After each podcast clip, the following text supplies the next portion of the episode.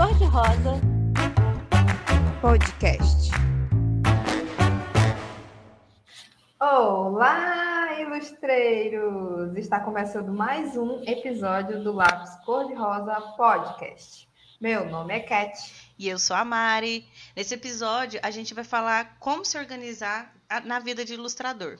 É, a gente vai dar algumas dicas de como a gente começou, de como você pode se organizar seu atendimento, a produção e até como você se proteger legalmente, né? Para a gente não levar aquele famoso calote.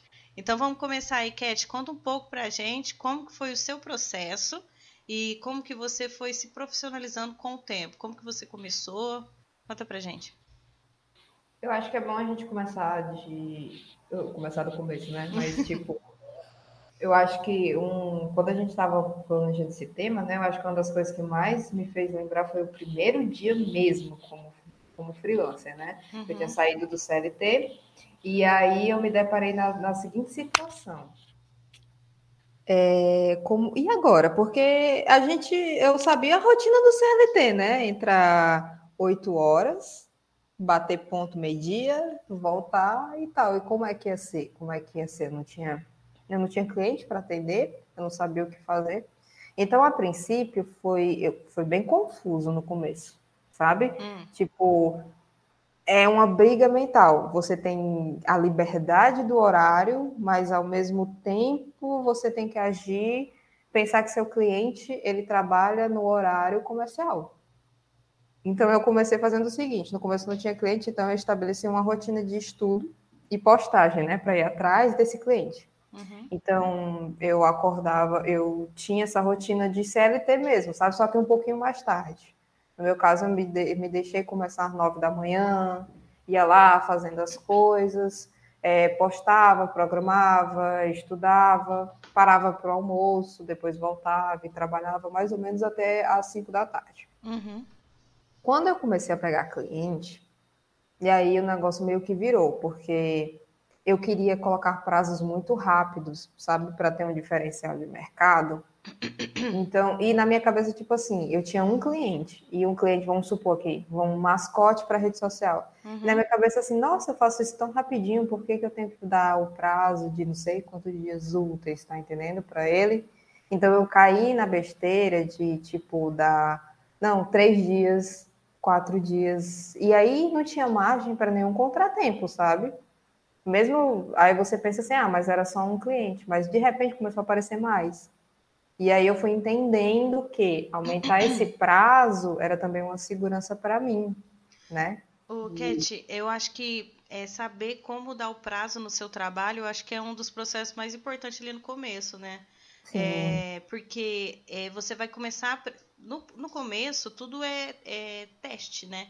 Então, você está testando o tempo que você leva. Você sabe o tempo que você leva por uma ilustração é, fan art, né? Uma ilustração sua que é só para você. É... Uns 10 dias. Oi? Uns 10 dias quando é só para mim. É, que aí você fica lá naquela adoração lá. E aí você não tem o tempo, né? E uhum. você que determina a hora que tá bom, a hora que finalizou. Só que é, como é algo seu e você não tem um, um deadline para entregar, né? Não tem nada que está te acelerando. Então você faz muito tranquilo, tanto que você pode fazer num dia e aos poucos ir fazendo, né? Cada dia você faz um pouco e você não consegue medir isso. É, então, com o tempo você com, precisa começar a entender é, o tempo que você leva para cada tipo de serviço. Eu acho legal você separar é, o que você consegue entregar, o, o, que você consegue exercer de serviço, né? Por exemplo, sim, sim. você no seu caso você tem é, cenários, tem é, personagens, né? Como que você separa? Por exemplo, eu separo os estilos de ilustração. Hum. É, um mascote, o estilo vetorial, que eu faço igual à foto, é, o estilo autoral, que eu faço livre, e o mascote, que é no estilo chibi. A partir daqui, daqueles, daqueles estilos, eu sei quanto tempo que eu levo se eu for fazer só um rosto, se eu for fazer só meio corpo, ou se eu for fazer corpo inteiro, ou se eu for fazer um cenário completo. Então, a partir daquela, daquela separação, eu consigo precificar minhas horas. Aí, como você faz esse processo para saber o tempo de, de entrega do serviço, para dar o prazo hoje em dia? É assim, eu acho importante dizer que é inteligente você sempre passar o prazo a mais do que você não passar o prazo fechado. Assim, eu é. levo, vamos uhum. supor, ah, eu levo para fazer um cenário, vamos supor que eu levo uns dois dias. Se você der dois dias, você tá com você vai, não tem margem para erro, tá entendendo? Não tem margem para atender outra coisa, não tem margem, enfim. Então, normalmente eu dou um prazo longo. Se você entrega, entenda o seguinte: se você dá um prazo curto e você entrega atrasado, é ruim. Mas quando você dá um prazo longo e você entrega antes, é ótimo. Fica entendeu? melhor para você, né? Para você, para o seu cliente, tá entendendo? Porque e... o cliente diz assim: nossa, ele tinha essa data, mas ele já conseguiu, que maravilha, tá entendendo? Então, fica bem as coisas. O contrário fica bastante ruim. E então, hum. você passa esse, esse, é, esse prazo para o cliente é, em etapas, por exemplo, eu sei que você entrega o rascunho antes, tem vários, várias entregas nesse processo.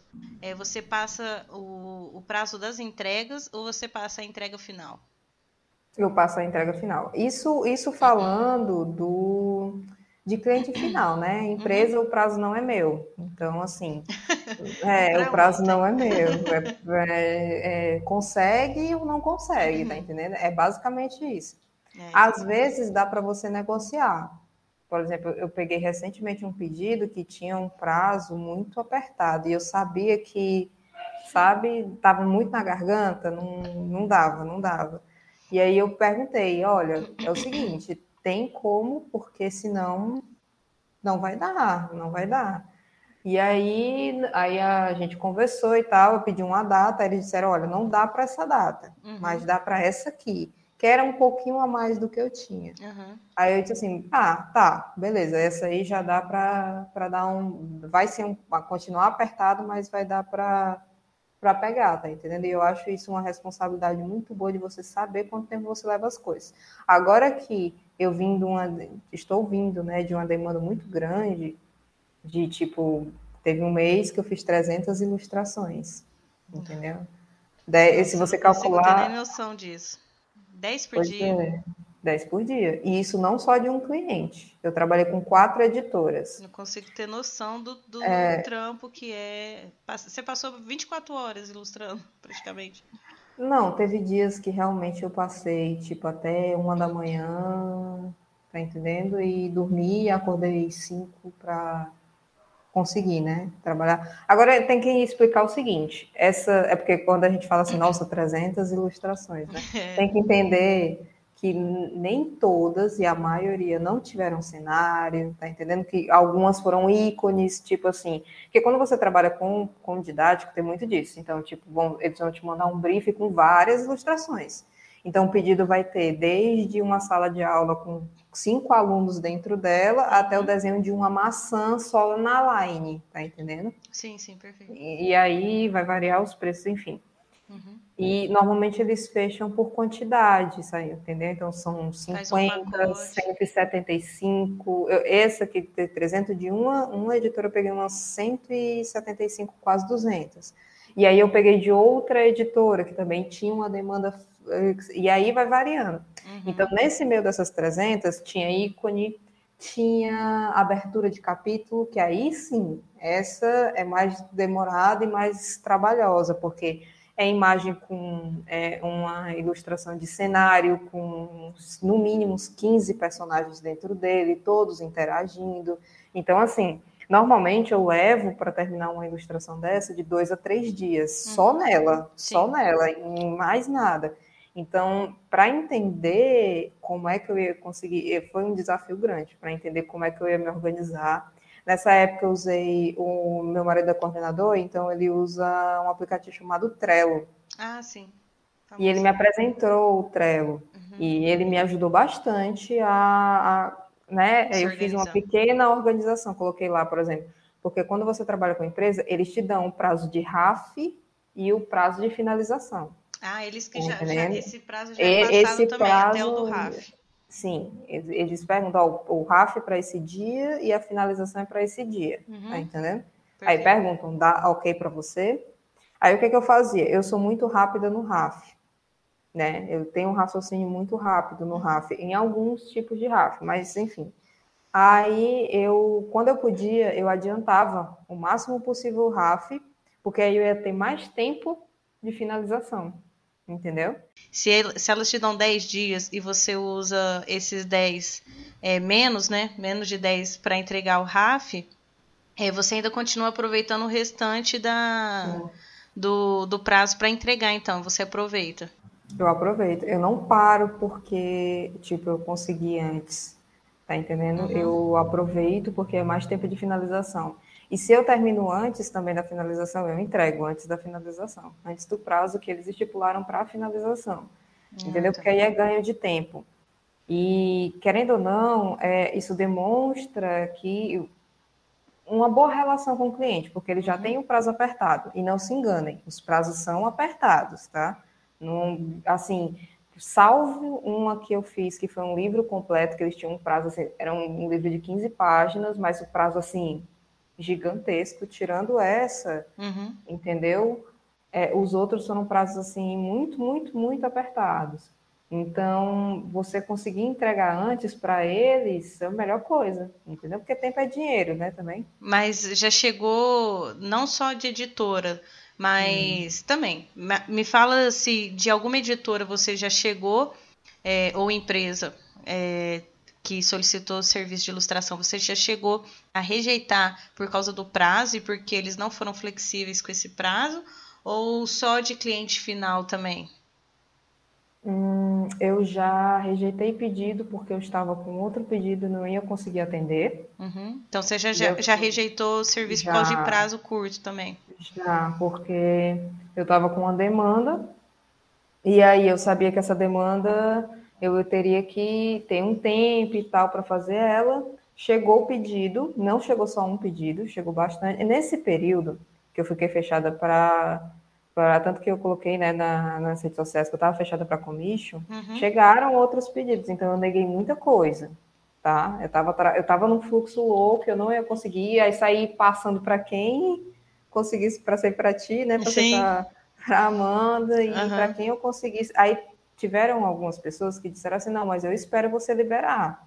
Aí acontecia do seguinte, de eu ter que entrar em contato com a pessoa novamente, dizer assim, olha, não eu não tenho prazo para liberar, entendeu? Uhum. Eu não tenho, sabe? Porque não era coisa tipo assim, é, a pessoa pensava que ela ia esperar um mês, não consegui, tá entendeu? Não consegui.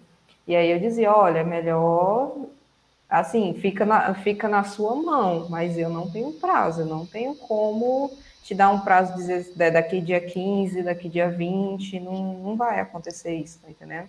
E aí vale aquela conversa. E ser muito, muito real com a pessoa quando você não, não dá. Uhum. Porque ela tá te esperando, né? Se for esse o caso. Ela tá te esperando. Então, é, outra coisa que eu entendi, e nesse, nesse período que eu passei, é que é uma relação profissional. Às vezes, a gente acha que, tipo, ah, vai magoar a pessoa, porque a gente cria uma coisa, tá entendendo? E isso, inclusive, com empresas. Uhum. Quando eu botei na minha cabeça que era uma relação profissional, é questão de prazo, demanda, consegue, não consegue, uhum. e enfim, aí tudo ficou mais simples, sabe? Isso falando, por exemplo, quando tinha esses que eu neguei, eu neguei pedido de, de editoras, tá? De outras editoras. E aí eu ficava assim, meu Deus, o que é que a pessoa vai achar de mim? Uhum. Não sei o quê. Aquela bad, sabe? Mas aí quando eu startei na minha cabeça de que eu sou uma empresa e ele é outro, e tá, o que está acontecendo aqui é uma transação de negócios, é uma Exato. prestação de serviço, não tem nada aqui emocional, tem prático, consegue, não, o que eles querem de mim é justamente se eu consigo não entregar com excelência o trabalho que eles me solicitaram. Então aí ficou mais fácil dizer não, dizer que ou que sim, que conseguia, tá entendendo? E, e ter esse jogo de cintura para dialogar com questão de tipo, ah, é, esse prazo está muito apertado, ou esse prazo, esse prazo eu consigo, ou esse valor para mim não dá, tá entendendo? Tem também essa questão. Eu acho que é parte do amadurecimento profissional, então. É você saber falar não para um projeto ou que não está valorizando é, financeiramente seu serviço, né? Não está querendo pagar o seu valor ou desvalorizando ele. E saber que você consegue entregar. Pode ser que é um, um prazo curto, mas é importante você, igual você falou, saber entregar com excelência. Tudo bem que você está começando e você não pode rejeitar. Porque você precisa fazer a máquina girar, você precisa fazer seu caixa girar, precisa criar portfólio, né? Precisa criar uma carteira de cliente. Só que é importante você conseguir entregar com, com excelência. excelência. Você, vai conseguir, você vai conseguir virar à noite para entregar essa, esse trampo? Beleza, mas que entregue bem feito, né? É, porque tem que lembrar também que, tipo, é, é o que eu pensei na hora. Eu trabalhei, eu ainda estou trabalhando, né? Hoje o fluxo está menor, mas no período de junho, julho, foi o período mais pesado, assim. Uhum. Perto de agosto foi o período, assim, que eu peguei muita coisa, trabalhei à noite, enfim, não tinha tempo mais para nada. E ali foi também um raciocínio de entender que são duas coisas. É a oportunidade que apareceu, uhum. entendeu? E que não ia ser assim sempre. O problema seria se fosse assim sempre. Aí realmente eu não recomendo, porque ninguém vive, tá entendendo? É. Porque a pessoa se impressiona, é igual assim, o pessoal se impressiona com as coisas como acontece para os outros, mas não vem o trampo que dá para chegar naquilo ali, entendeu? Uhum. Então, assim, eu nessa fase eu aprendi muito, eu tive problema com. Fui batizada com problemas lá com, com o editor, até contei para vocês, né? Com uhum. essa questão de prazo, de. E ali foi outro batismo para ser profissional mesmo, porque entender até que ponto você está errado e até que ponto a pessoa está sendo abusiva, uhum. entendeu? De você dizer assim, olha, é o seguinte, e, e, você conseguir se posicionar. Porque quando eu tive esse problema, por questão de, de prazo, enfim, que sumiu, depois voltou achando que tinha todas as regalias do mundo por ter fechado um pedido lá há dois meses atrás e voltou quando eu estava num, num boom tão grande, enfim. E aí é entender que você pode se posicionar profissionalmente, tá entendendo? Negando aquilo a partir do momento que você entende que aquilo está sendo abusivo. Exatamente. Sabe? Então, isso aí, isso veio. Eu até contei para vocês que eu fiquei meio chateada, porque ninguém tinha, tinha reclamado assim para mim, estava muito nítido que era abusivo aquilo. É, então. Mas você tem que mim, saber identificar também, né? É, e para mim, não, para mim o erro estava em mim. Mas é, quando então. eu startei, tive aquele start de não, isso aqui eu sou uma empresa, eu estou prestando um serviço e é isso. E aí eu consegui ver que eu não estava errada isso. e que eu consegui me posicionar e dizer assim, olha, é o seguinte, aqui é questão de prazo. Eu consigo te entregar dia tal. Bora, não bora, não tá entendendo? E, e eu lembro que você compartilhou e... isso com a gente também, né? Você, ó, tá acontecendo isso. Vocês acham que eu que tô viajando, né? Porque a gente é. fica preocupada. Apesar de não ser a gente que está viajando na sensação, não, né? que é você. você adianta. fica com esse síndrome, de, essa, essa culpa, né? Mas é bom você passar para os outros verem de fora e, e te passar essa visão mesmo, né? De que, ó, tá exagerado isso aí, você não vai dar conta. Porque não existe alguém que dê conta desse tipo de prazo. Porque é. às vezes você acha que é pastel que é só fritar e entregar ali, ou é clicar para ir criando a ilustração e entregar. Né? Eu instalo, eu instalo e crio ilustrações. Apesar de que com essa demanda todo mundo está pensando que é assim mesmo, né?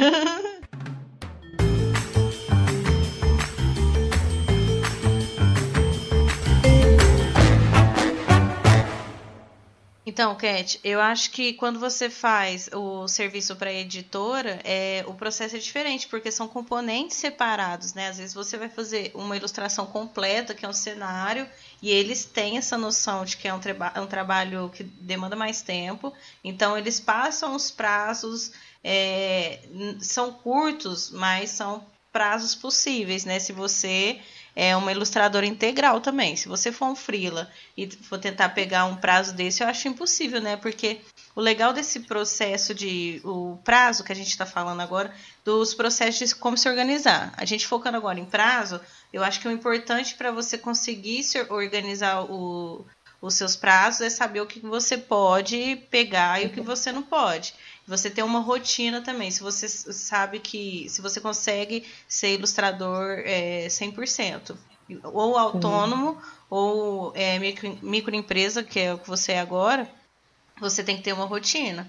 É, das 8 às 6 eu vou produzir. Ou quando você precisa de muito de muito mais prazo é das 8 à meia-noite. Até 8 à meia-noite, é isso mesmo. Para, almoço na frente do, do computador. Então, mas tem que ter uma disciplina para você tem. conseguir atender esse tipo de prazo também, né? Sim, sim, com certeza, porque é, é o que eu tinha falado, né? Os clientes são em horário comercial, né? Mas, por exemplo, você não é. Com esses prazos, sábado e domingo é semana entendeu? É, é por temporada, né, que você sim, pega. Sim. Não é tipo de segunda a sexta. Não, não existe segunda a sexta, não existe. É como eu, como eu já conversei, eu conversando com meu marido, a, que o meu segunda a sexta é para quem tem trabalho em CLT, que entende que o sábado e domingo, tem gente que só o domingo, né, uhum. é o dia da folga. O do freelancer, não. Se você tem demanda, você trabalha segunda, trabalha domingo e o sábado. Mas quando você não tem, quarta-feira você está de boa. Uhum. Então, esse período agora, é, eu só tirei de des, descanso. Foi o final de semana que eu me mudei, né? Uhum. Eu tive que fazer a mudança, eu realmente precisei parar. Mas o que, é que eu fiz antes? Eu foi uma pausa, né? Não foi nem descanso. Opa, desculpa. Foi. Desculpa, foi uma pausa, não foi um descanso, né? Porque você deu uma pausa no seu serviço para fazer um outro serviço. Sim, mas para fazer isso, eu precisei marcar um dia. Eu poderia ter me mudado antes, mas aí eu tinha uma coisa para entregar na semana. Eu marquei o dia do mês, me organizei para aquele dia. Eu tenho uma folga. E é, quem já se mudou sabe que você é ingênuo demais achar que vai se mudar em um dia. É. Isso e é verdade. Eu, é, aí eu tinha me comprometido a, a, fazer, a trabalhar no final de semana, só que o que é que eu fiz? Eu pensei assim, tá, se acontecer alguma coisa nesse final de semana de imprevisto, eu não posso estar tá com prazo tão apertado.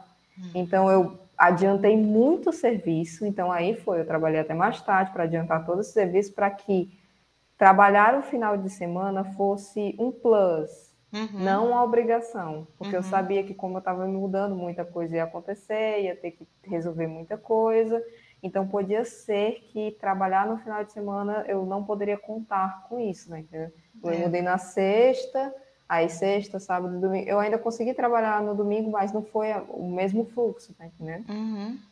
Eu então, acho importante você saber, você organização tanto para frila quanto para MEI, quanto para microempresa, você mesmo que você seja uma pessoa só, é muito importante você manter uma organização, né? Para você Sim. saber seus prazos, você entender o seu tempo, né? É, entender o seu tempo também de é, serviço corrido que vão aparecer. Uhum. Você deixar um espaço também, não ir preenchendo todos os dias. Aparece o cliente, ah, é o, é o próximo dia vago. Não. Você, você sabe que você tem aquela demanda numa semana. Organiza para a próxima semana. É, se você não tem tanta demanda, mas tem é, não tem tanto cliente, mas tem uma demanda grande de um cliente só, como no seu caso, fazer por temporada. É, pega uma demanda, é, determina ali o tempo que você vai levar, até porque você já vai ter um prazo para já estipulado pelo cliente para entregar, né? Mas se você tem, é, se o seu trabalho, como vou dar o meu exemplo, é um trabalho mais rápido, porque eu às vezes entrego só uma ilustração, é, cliente uhum. final, ou só um mascote, eu entrego é, uma entrega menor, né? Então, uhum. eu, separo, eu sei que eu consigo é, produzir num dia ou dois. Então eu já consigo separar dois dias, por mais que eu não leve os dois dias, mas eu sei que naquele prazo é, eu consigo entregar. Então eu faço uma agenda e reservo dois dias para cada cliente. Mas eu não vou reservar dois dias e o próximo cliente nos dois dias seguintes. Eu deixo uma uhum. vaga ali porque sempre aparece cliente que precisa no último segundo e às vezes você consegue entregar, mas você não teria agenda. Sendo que um cliente que você consegue pôr um pouquinho mais para frente, é, você dá uma data, ó, eu consigo te entregar é, semana que vem. é, para ele estar tá ok, você mantém. Se ele precisar antes, você já tem um espaço antes para encaixar ele. Se não, na hora que aparecer um cliente de última hora, você consegue encaixar ali, naquela sua vaga. É, e engraçado disso de organização também, hum. que isso não dá certo com todos os clientes, mas aconteceu comigo de, por um acaso, explicar. Normalmente a editora ela tem vários, dependendo da editora, ela tem vários editores de arte. Então, é uma empresa que eu trabalho, uma dessas editoras, eu estava trabalhando com uns dois a três editores de arte. Teve outra que eu trabalhei com cinco ou seis, uhum. entendeu? Então, assim, são pessoas diferentes, pedidos diferentes, demandas diferentes, né?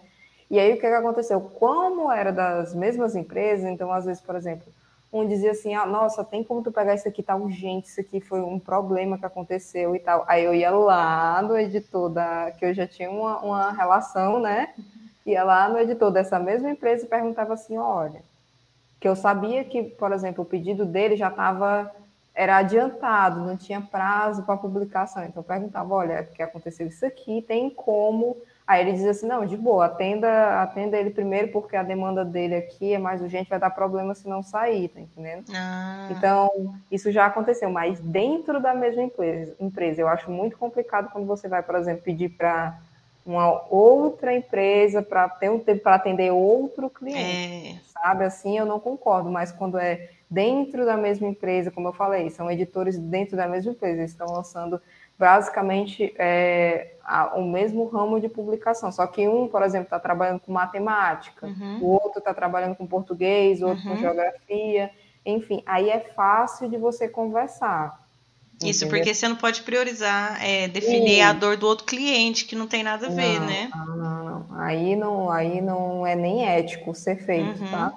Mas quando é de dentro e você já tem uma relação por um acaso você sabe que no meu caso eu sabia que o dele não tinha prazo para publicação e o do outro rapaz precisava entrar para publicação na próxima semana, tá entendendo? Então, uhum. Então, assim, deu para negociar. Deu para deu para negociar legal, mas se não fosse também, aí nesse caso eu não pegaria. É, só para a gente finalizar o, o lance dos prazos, hum. é, eu vou passar uma dica que eu costum, costumei a fazer e depois você. A mãe é mestre nisso. A mãe é mestre em prazo. E aí você passa o seu método, porque explicar para o pessoal que está ouvindo ou assistindo a gente. É, eu, no momento, trabalho como frila, né? Eu pego projetos que dão para ser encaixados no, nos meus finais de semana, por exemplo. Eu tento não pegar à noite, isso eu já estou definindo é, um processo meu, tá? Uhum. Porque eu trabalho no, no, no modo é, freela. Você hoje trabalha no modo microempresa, porque você já já está um nível a mais. Depois você até explica para o pessoal por que você fez essa transição. Porque você era MEI e antes é, desse ano eu também era MEI, né? Eu fechei o MEI e agora eu estou trabalhando é, como CLT. Mas como eu mantive o Freela, eu mantive mais porque eu gosto de, de, ilustrar, quero manter estudando, né? Porque além de trabalhar, a gente acaba estudando e treinando mais técnicas, né? A gente acaba sempre evoluindo, criando um portfólio. Sim. Então, para um, um, um, um processo, para um freela, que eu acho interessante, é você reservar a sua semana para a sua empresa, mesmo que você trabalha, até para você, você conseguir focar 100%. Isso a cabeça não, não. Você não morrer de dor de cabeça no final do dia, de tanta é. preocupação e coisa que você tem que entregar. É, como você vai estar, tá, se você tiver uma segunda renda, né, no caso, uma, trabalhando por uma outra empresa, e você conseguir é, trabalhar somente finais de semana, deixar a noite para você estudar, deixar a noite para você ficar mais tranquilo, relaxar, ou ter o seu lazer. É, eu acho importante você é, colocar metas ali, né? É, eu consigo é, agendar pessoas, é, serviços para ser, serem entregues é, nesse, nesses quatro finais de semana, por exemplo. E você deixa essas reservas e você vai ter que aumentar um pouco o, o seu valor, já que você está oferecendo seu serviço, terceirizando seu serviço. Então você consegue aumentar um pouco o seu valor porque é, diminui a sua procura por cliente, né? Mas se você é freela porque você é autônomo, aí você, é importante você manter uma rotina. é, de segunda a sexta, pelo menos. Porque é legal, já que você é autônomo, deixa o sábado e o domingo, se organiza para deixar o, o, sábado e o domingo tranquilo. Uhum, tranquilo. Mas é, criar uma rotina mesmo, é, você se é, pôr isso na sua cabeça que você é uma empresa, é, ter a sua rotina de acordar, é, começar o horário certinho. Tem, tem, tinha um aplicativo que eu usava na época, que eu era MEI, de bater ponto mesmo. É, eu começava a trabalhar, eu registrava, você só registra, é só pôr o polegarzinho no aplicativo. Sabe, Ponto fácil, se eu não me engano, se não mudou. Chama ponto fácil. Você registra ali os seus horários, é, começou a trabalhar, clica, é, parou para almoçar, clica, voltou, clica e finalizou o dia, clica. Vai fazer uma hora extra, se você estipulou para você trabalhar das 8 às 6, vai ficar mais um tempo porque você precisa entregar? clica de novo e coloca a hora extra. Começa a é, contar de novo. Por quê? No final do mês, você consegue tirar esse relatório e saber como é que você está rendendo, né? Porque você vai comparar, ó, eu trabalhei esse tanto, eu fiz tantas horas esse mês, consegui entregar tanto de serviço e rendeu tanto. Então você consegue ir tirando essas métricas suas. Ó, minha hora tá muito baixa, porque eu trabalhei pra caralho e no, o, a minha entrada foi muito baixa. Ou eu estou desvalorizando o meu serviço, ou não estou trabalhando muito, não estou fazendo o, minha rotina certa, ou eu estou cobrando muito baixo, né? Então ali você consegue uhum. Tirar essas métricas. Eu acho que é importante é, criar processos para tudo, para o seu horário, para o seu atendimento, cria sua agenda de é, separa tudo que você faz é, tantos compromissos que você tem para você não pôr serviço em dia que você precisa resolver outros problemas, é, se organizar com espaço, né? E com Rotina, antecedência, né? isso. E se organizar com antecedência, né? É, não, não espremer tudo de uma vez para você fazer, não ser megalomaníaco, ter o seu processo. E, e é legal você falar para eles também, Cat, como trabalhar nesse processo de temporadas, né? Que você pega serviços e projetos e bom descanso aí também, porque é uma coisa que você não está conseguindo muito, né? Você está falhando nessa parte de descanso, porque eu sei que a senhora não está descansando. Vai fazer cinco, cinco meses e pouco que eu não descanso. Que não tem um, acho nem não. um final de semana de descanso, né? Não, não tiro. Eu, eu, eu já falei que eu vou pegar o avião e, e dar um sacode, não sei. Eu, eu tenho um momento. Aí vou tirar férias, apareceu um orçamento. Nossa, vou ter que pegar. Eu, nossa, que tristeza. Apareceu um pedido aqui, eu vou ter. Sabe aquelas férias em Acapulco? Não vai Já era. Não, mas é, é, assim, eu tenho momentos de descanso, né? Por exemplo. Ah, eu tiro para ir jantar no lugar, tá entendendo? Por horas, mas mas todo dia eu faço o, trabalho, né? Todos os dias eu trabalho e normalmente, normalmente de 8 às, no mínimo de 8 às 6 da noite. Uhum. Entendeu? Então, assim, paro para o almoço, né? Tiro, às vezes eu tiro uma hora de almoço, às vezes não. E assim, quando eu era, eu sempre me entendi como empresa, né? Eu Mas você almoça, lancha? Não, eu almoço e faço os lanches normais. Ah, tá. Você só não para para descansar. Eu só almoço. não paro para, tipo, ah, tirar aquela horinha de almoço, a barriga para cima olhando TV, tá entendendo? Ou mexendo no celular. Uhum. Tanto que sumi das redes sociais por conta disso, né? Uhum. E é porque eu ficava, vou gravar o quê? Se eu não posso mostrar o que eu tô fazendo, porque a gente assina contrato, né? Uhum. O tiozinho lá do contrato vai chegar aqui em casa para me prender. Não vai dar certo. Então, eu não posso mostrar o que eu estou fazendo e eu não tenho tempo porque eu só estou fazendo isso. Então, entendeu? Não, não dava para fazer nada para as redes sociais. Mas, assim, eu sempre me entendi como empresa. Assim, desde que eu comecei a ser freelancer, eu tá é, responsabilidade de empresa, independente de não ter o CNPJ. Então, responsabilidade de entrega, responsabilidade de retorno eu sou uma pessoa muito agoniada no sentido de eu tenho que dar retorno, porque se eu me coloco no lugar do cliente, se eu não tivesse retorno, eu ficava doida. É, e é horrível ficar no escuro, né? É, então eu sempre dou muito retorno.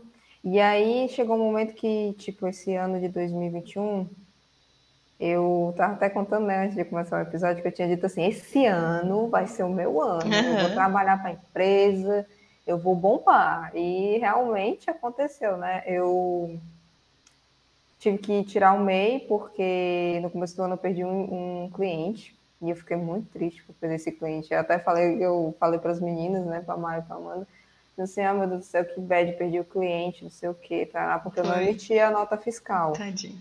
Na época eu já ah. tinha fechado também, né? Não consegui te ajudar. É, eu perguntei se dava para você emitir e tal, mas tu já tinha fechado, então foi assim. Aí eu perdi, perdi esse cliente. E na época o, o valor era tipo, eu não tinha ganho esse valor. Aí eu fiquei, oh meu Deus, oh meu Deus. Aí, mas isso deu um start para que eu corresse atrás de fazer, de tirar um MEI, de enfim. E aí eu fui e virei microempreendedor. Pouco uhum. tempo depois, eu peguei o um trabalho com a primeira, com a primeira editora. Uhum. Peguei umas aberturas de capítulo, né? Acho que para a unidade de matemática, se não me engano. É, aí, acho que foi, você falou. Foi. Aí eu peguei e era emissão de nota. Mas uma coisa interessante, é, essa empresa, ela não exige a nota fiscal. Ela pode fechar só por contrato. Hum. Mas eu acabei emitindo a nota fiscal. Porque você já estava assim, correta, né? Já aproveitou e fazia tudo direitinho. Já fui tudo. Uhum. Aí o que, que aconteceu? Passei um período pegando cliente, tanto que teve, né, dia dos namorados, dia das mães, tava pegando commission, né, uhum. e tal.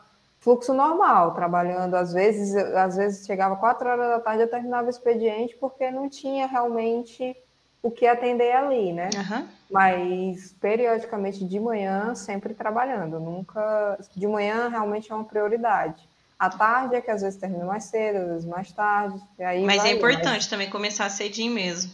É, de manhã. Não tem rotina. Tá... É, para mim tem que ser assim. Uhum. Eu também não sou uma pessoa que, por exemplo, acorda. Hoje em dia eu acordo umas seis e meia da manhã, porque depois desse fluxo eu acostumei a acordar um pouco mais cedo, né? Mas, cinco meses quando... acordando às cinco? Ah, facinho, meu povo, facinho. Aí só que eu sou o tipo da pessoa que se eu puder eu durmo até mais tarde, eu gosto de dormir, né? Amém. Mas aí eu estabeleci que 8, 9 da manhã eu tô, eu tô trabalhando. Nesse, uhum. Nessa rotina agora, 8 da manhã, mas já aconteceu de 10 horas da manhã ser meu horário de expediente, tá entendendo? Até porque a cabeça começa a já funcionar que nem louco, né? A partir é. das, das 8, 9 horas já começa. Eu tomei assim umas 5 xícaras de café já dá certo. Por causa Ai. de você e da Mandinha, eu viciei no mango, viu? Agora eu trabalho ah, à noite só com no, mango. Energético. Nossa, de... eu só consigo Gente, render à noite com mango. Eu vi, para você ver como a embalagem é importante, eu vi aquela latinha, eu disse, é eu tenho mesmo. que experimentar aquilo. E assim, eu não sei se, se você sabe, mas o energético e o refrigerante é basicamente a mesma coisa. Assim, tirando o que dizem que o energético acordar não funciona comigo mas para o organismo é a mesma coisa, né? E eu fiquei muito triste quando eu descobri que o, o mango tem açúcar. Ah, né? Aí eu sim. normalmente eu não bebo refrigerante, né? Mas eu normalmente açúcar. Com o energético eu, eu opto pelo sem açúcar, né? Não, se parece que é muito mais doce. É, e aparenta é mesmo. Não, aparenta mesmo, aparenta mesmo. Mas é muito bom aquilo. pois é, aí nesse, nesse meio tempo, né, eu virei meia e fiz o serviço. E assim, gente, o MEI não é obrigado a tirar a nota fiscal para pessoa física, tá? Só pessoa jurídica. Ah, tá. Então eu fui, eu fui pegando, por exemplo, serviço de pessoa física e fazendo a commission normal, recebendo tal e tal. Aí veio esse boom. Cheguei, comecei a trabalhar com as editoras. E é muito interessante, aqui vem uma parte da organização. Editora não paga entrada, tá? Não tem editora que pague valor de entrada. Você fecha o serviço, você finaliza o serviço e eles vão te pagar no, vamos supor, vamos supor que você assinou o contrato dia no começo do mês, vamos supor, dia 2, e lançou a nota fiscal nesse dia 2, ela só vai te pagar dia 15, dia 20. E tem editora que você lança nota fiscal, nesse mês que você lançou a nota fiscal, ela lança o pedido de pagamento para só no próximo mês caiu o pagamento. Nossa, aí é. era. Eu ia ter é. muita dificuldade, né? Que você sabe como é que eu trabalho, eu acho que eu ia ficar um pouco é, ansiosa. É um trâmite burocrático, sabe? Assim, de tipo, mas assim, muito tranquilo, porque no contrato. Mas é assina, tranquilo, assim. É, não, pagamento. Não tem perigo é, para quem quer não. trabalhar com editora, assim. Não, até agora, a minha experiência, todos caíram no prazo. Até mesmo porque No contrato que você assinar, e é muito importante ver isso, no contrato tem especificado o valor que eles vão pagar e a multa de atraso por dia. E esse contrato, Cat, de, são de editora eles, são eles? Eles têm o próprio contrato. Eles têm o próprio contrato. E é um contrato assim, gente. Eu assinei o contrato para até agora para quatro editoras. É um contrato extremamente padrão, assim, as cláusulas são muito parecidas. Uhum. O que é, que é importante ser observado? O valor do serviço, Uhum. O anexo, cada contrato tem que ter obrigatoriamente o anexo com as ilustrações que você fez, tá? Como então, assim, um anexar? No final do contrato, eles botam as fotinhos. Ah, é? E a, o código da ilustração que você fez. Ah, que, que é interessante, é eu não sabia que era assim, é, que funcionava é, com a editora. Tem que ter, tem que ter. Já aconteceu o dia eu recebi um contrato com um anexo de outro artista. Mas tá como é que você assina o contrato antes de produzir? Não, você assina depois de produzir. O contrato só vem depois de você entregar a produção. Então, você tem o contato, o contato com a editora, é, a solicitação de serviço. Um de fornecedor. Uhum. Você é um fornecedor. Uhum. Sim, eles te cadastram como fornecedor. Você faz toda a questão RAF. Aí você tem que ter o CNPJ para ser cadastrado ou você pode sim, ser. Sim, a maioria das empresas pedem emissão de nota fiscal. Uhum. Para não dizer tudo. Eu não vou dizer todos, porque essa que eu falei, ela consegue trabalhar com, com coisa. Só que aí tem um adendo. Ela trabalha desse jeito, porém, ela retira o imposto. Uhum. Ela debita já. Porque quando você tira, né, emite nota fiscal, como MEI, você, você não paga os impostos uhum. para a Receita Federal, né? Uhum. Porque o microempreendedor foi um modelo que apareceu para facilitar os empreendedores que têm até um tanto X ali de rendimento anual. Uhum. Quando você vira ME, que é microempreendedor, você começa a pagar para o leão, né? Para a Receita Federal. Aí tem que declarar. Então, aí você tem que declarar. E cada nota fiscal tem uma porcentagem dependendo do código do serviço. Então, por exemplo, se for editora, que é o código lá de edição de livro, é 6% em cima da nota. Uhum. Agora, se for publicidade e propaganda, é 15% em cima da nota. Tá uhum. Tá entendendo? Então, assim, quando a editora vai fazer o serviço e ela não emite nota fiscal, ela retira o valor né, que vai ser pago. É tipo, você não está emitindo a nota fiscal, mas eles estão retirando quando você não tem CNPJ, tá? Agora, se você é micro, vamos supor, você é microempreendedor e você, por algum motivo, não está conseguindo emitir a nota, vamos supor, ah, o site está fora do ar e a empresa vai fazer fechamento fiscal, até aquela data, ela não tem como esperar o, seu sistema aparecer e ela consegue trabalhar sem essa emissão de nota, aí ela não retira, tá? Porque você tem CNPJ, então para ela não tem problema. Agora, quando você vai trabalhar você tem a sorte né, de pegar uma empresa que não emite a nota fiscal, não exige o CNPJ, aí eles tiram. Aí eles tiram uhum. as porcentagens lá, dependendo de quanto valor que você é, vai ganhar. Né? E é importante você ter investir, né? Igual você está investindo, eu acho que numa contabilidade também, né? No contador. É porque quando você, quando você vira ME, você é obrigado. Não é nem ah, questão. Sim. Hum. Você é obrigado, porque o contador ele precisa do, do código do contador para ele estar tá passando direitinho. O que é que você pode fazer? Você pode contratar o avulso, né? E hum. aí ele só vai fazer o serviço que você solicitar. Hum. Só que o que é que eu, eu optei por ter o acompanhamento de uma agência de contabilidade. Por quê? Porque tudo que aparecer, e pode aparecer, entendeu? De irregularidade, de transtorno, eles dão suporte. Você paga mais caro, mas eu acho muito mais barato do que lá na frente você está devendo a Receita Federal. E, gente, dever a Receita Federal não é coisa de 50 reais, não é uhum. é coisa de 20, é coisa de 20 mil por aí. E então, pra... assim, uhum. não é brinquedo. Eu mudei de MEI para ME, e é bom explicar o porquê, né, que eu fiz uhum. essa mudança. O MEI, ele tem um limite financeiro para você estar tá atuando como MEI, né? E esse limite, é muito bom explicar isso aqui, porque eu não sabia. E eu soube, assim, quando eu percebi, estava em cima do problema, só que eu consegui ir antes do problema. Qual é esse problema? É, o MEI, ele tem um rendimento anual, eu acho que é 81 mil. Uhum. Só que, se você abriu a sua empresa, vamos supor, em março, não é esse rendimento anual, tá? Não conta esse rendimento anual. Esse rendimento é tipo, é um valor, eu não vou lembrar aqui o valor exato, mas vamos supor que eles calculam como se você ganhasse 6 mil por mês. Uhum. Entendeu? Que é o máximo, então você que é o teto calcular, mês, né? é, você vai calcular o rendimento anual da sua empresa a partir do mês que você abriu. Vamos supor, se você abriu em março, você vai calcular 6 mil vezes os meses que estão faltando para finalizar o ano. E aí você vai saber qual é o teto da sua empresa. Uhum. Tá entendendo? Que aí você vai declarar no ano seguinte. Isso. Só que o que, é que acontece? Se você passa 20% acima desse faturamento anual, você tem que fazer um retrocesso da empresa. E o que é, que é esse retrocesso? Aí é um problema. Porque assim, quando você bate o teto, vamos supor, bate 81 mil, o que é que vai acontecer? Você continua normal, não vai te acontecer nada, só que próximo ano você não pode ser mais MEI. Você já tem que configurar para a conveniência. microempresa.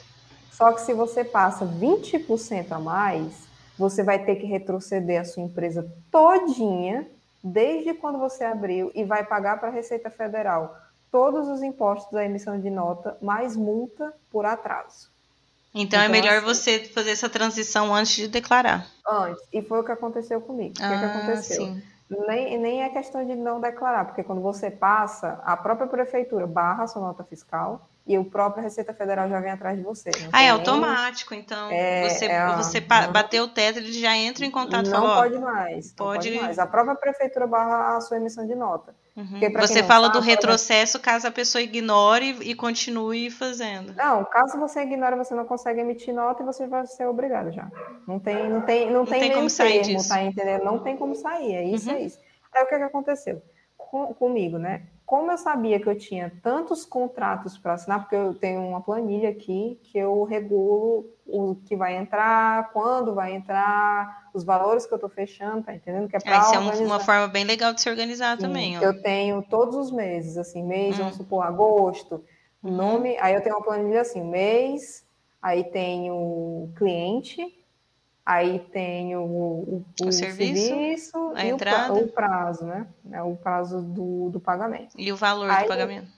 Quando eu fiz essa planilha, e aí eu fiz ela junto com o cálculo que estava dando tudo, né? Uhum. Que é justamente para acompanhar aquele rendimento anual. Uhum. Quando essa planilha deu um valor que passava desses 20%, isso eu já ainda não tinha emitido nota, porque como eu falei, a editora ela vai, você finaliza o serviço, depois que você finaliza o serviço, eles mandam um livro para produção, é que eles vêm atrás de você para fazer o, o para efetuar a questão do pagamento, né? Mas você já tinha identificado isso antes pela sua planilha? Eu identifiquei antes na planilha. Quando aconteceu, eu olhei para a planilha e disse assim, tem alguma coisa errada aqui Ai, Jesus. vai dar problema.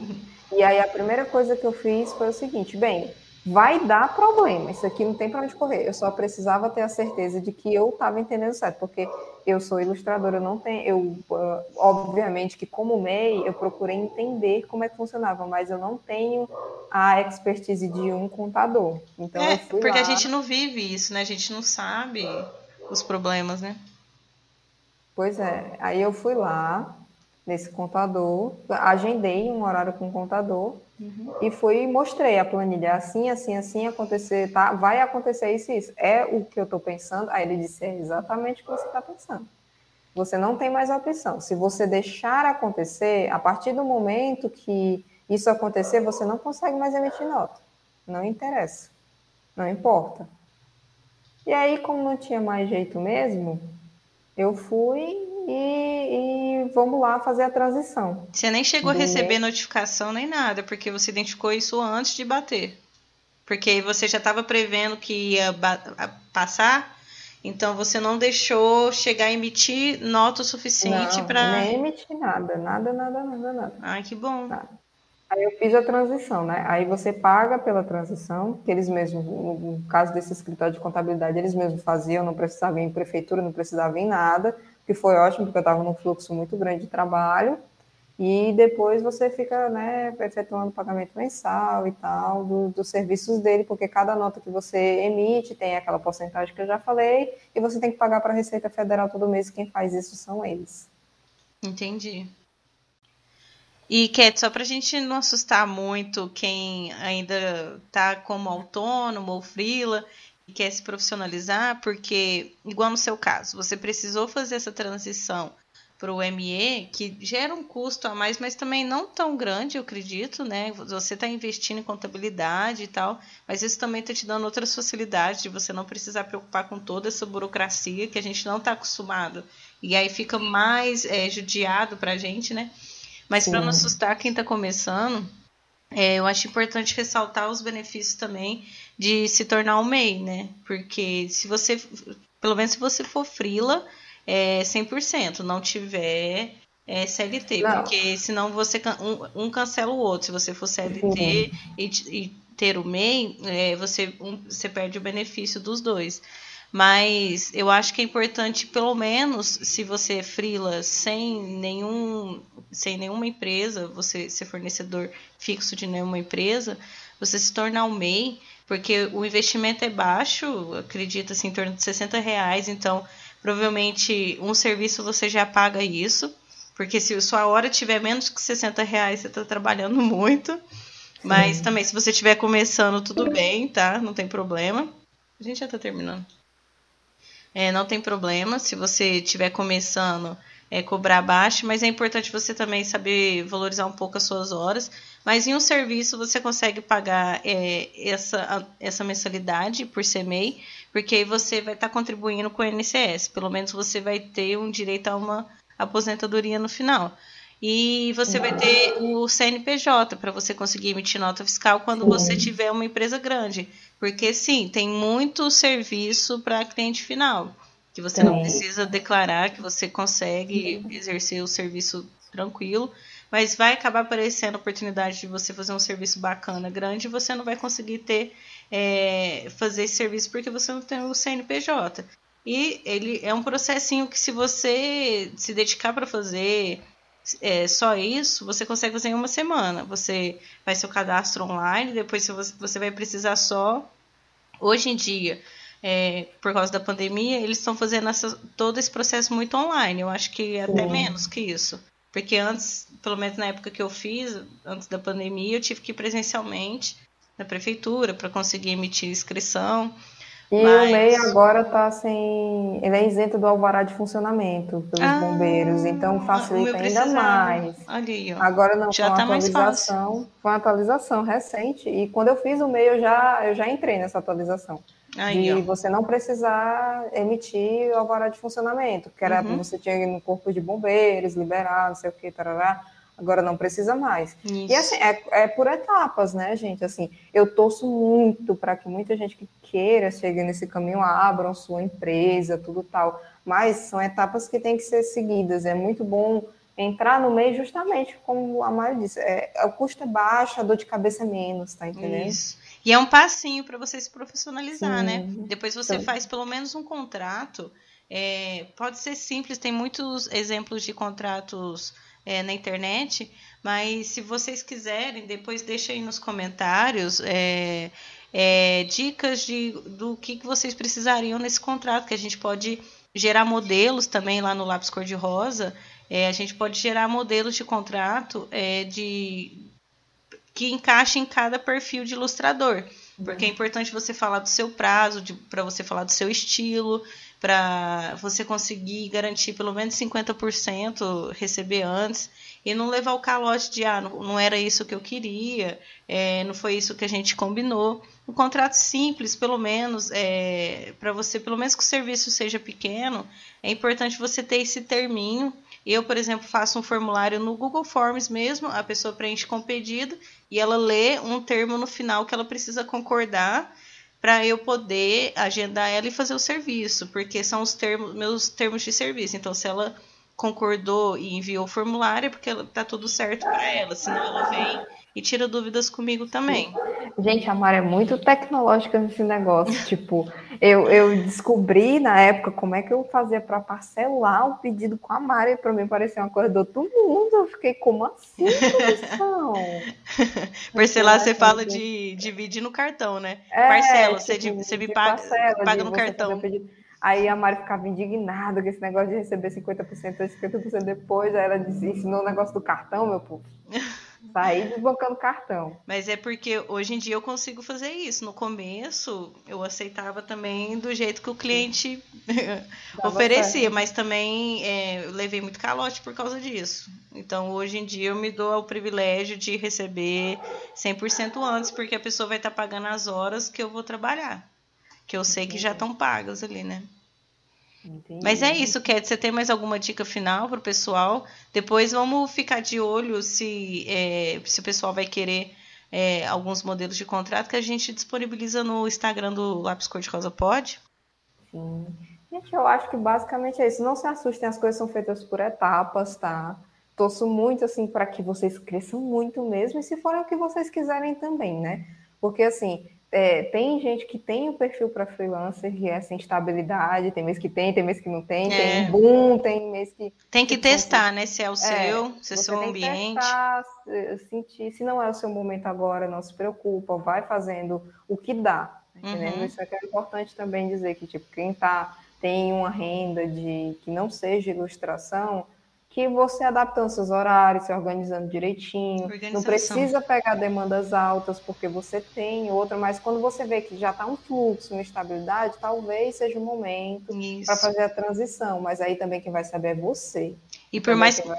é, e por mais que você não tenha demanda, mantenha sua rotina e produza hum. portfólio. Faça arte autoral, continue produzindo para você manter essa rotina de produção é, aumentar seu portfólio e começar a trazer cliente. Não é porque você não tem cliente agora que você não pode manter uma rotina de produção de um ilustrador profissional. Né? Porque você não tem demanda que você não pode sentar ali, praticar, fazer uhum. testes, né? E aumentando seu portfólio também. Gente, a sorte só, só dá certo comprar quem está preparado. É. Eu, eu escutei uma frase dessa, assim, muito, e é exatamente isso. Ilustra Cat. Essa frase não é minha, mas eu não sei de quem, então acha que botem aí nos comentários de quem é essa ah, é frase é e a frase correta, pelo amor de Deus, que eu quero saber de quem é essa frase, que essa, essa frase está na minha cabeça. Pessoal, deixa aí nos comentários o que vocês acharam desse episódio, se ficou alguma dúvida, se ficou algum medo, porque não era isso que a gente queria deixar também, medo de se profissionalizar, porque é muito importante você passar por esse processo. Burocracia sempre vai ter, mas hoje em dia as coisas estão começando a facilitar mais, ainda mais com a pandemia, tá tudo online. Não uhum. fica para trás, é, cria rotina, corre atrás, cria portfólio, se deixa suas redes tudo profissionais, com seus dados, com informações, se mostre, né? É, nas redes, mesmo que você não goste de se mostrar é, é, pessoalmente, fisicamente ali, foto sua, cria um perfil, cria uma persona, esteja presente para o pessoal ver o seu perfil e o seu trabalho. Tá? Porque uhum. assim você vai conseguir cliente, você vai conseguir demanda e vai criar uma rotina, né? Um processo ali. Certeza. Gente, sem querer assustar mesmo, uhum. mas bora aí se organizar, que ilustrador tem a fama de não ser organizado, viu? É pior que é. Vamos mudar essa, esse estereótipo aí, hein? Deixa uhum. seus comentários aí sobre qualquer dúvida, é, novas ideias de episódios que vocês queiram que a gente faça. E se vocês vão querer os modelinhos de contrato, modelinhos de, de termos de, de como fazer o seu serviço, tá? Deixem nos comentários e escutem os outros episódios também, que tá muito legal e tem muita coisa para você descobrir. É isso aí. Lápis Cor-de-Rosa Podcast é um projeto apresentado por Amanda Ferro, Catarine Frota e Mariana Neri. Acompanhe nossas redes sociais, Lápis Cor-de-Rosa Pod.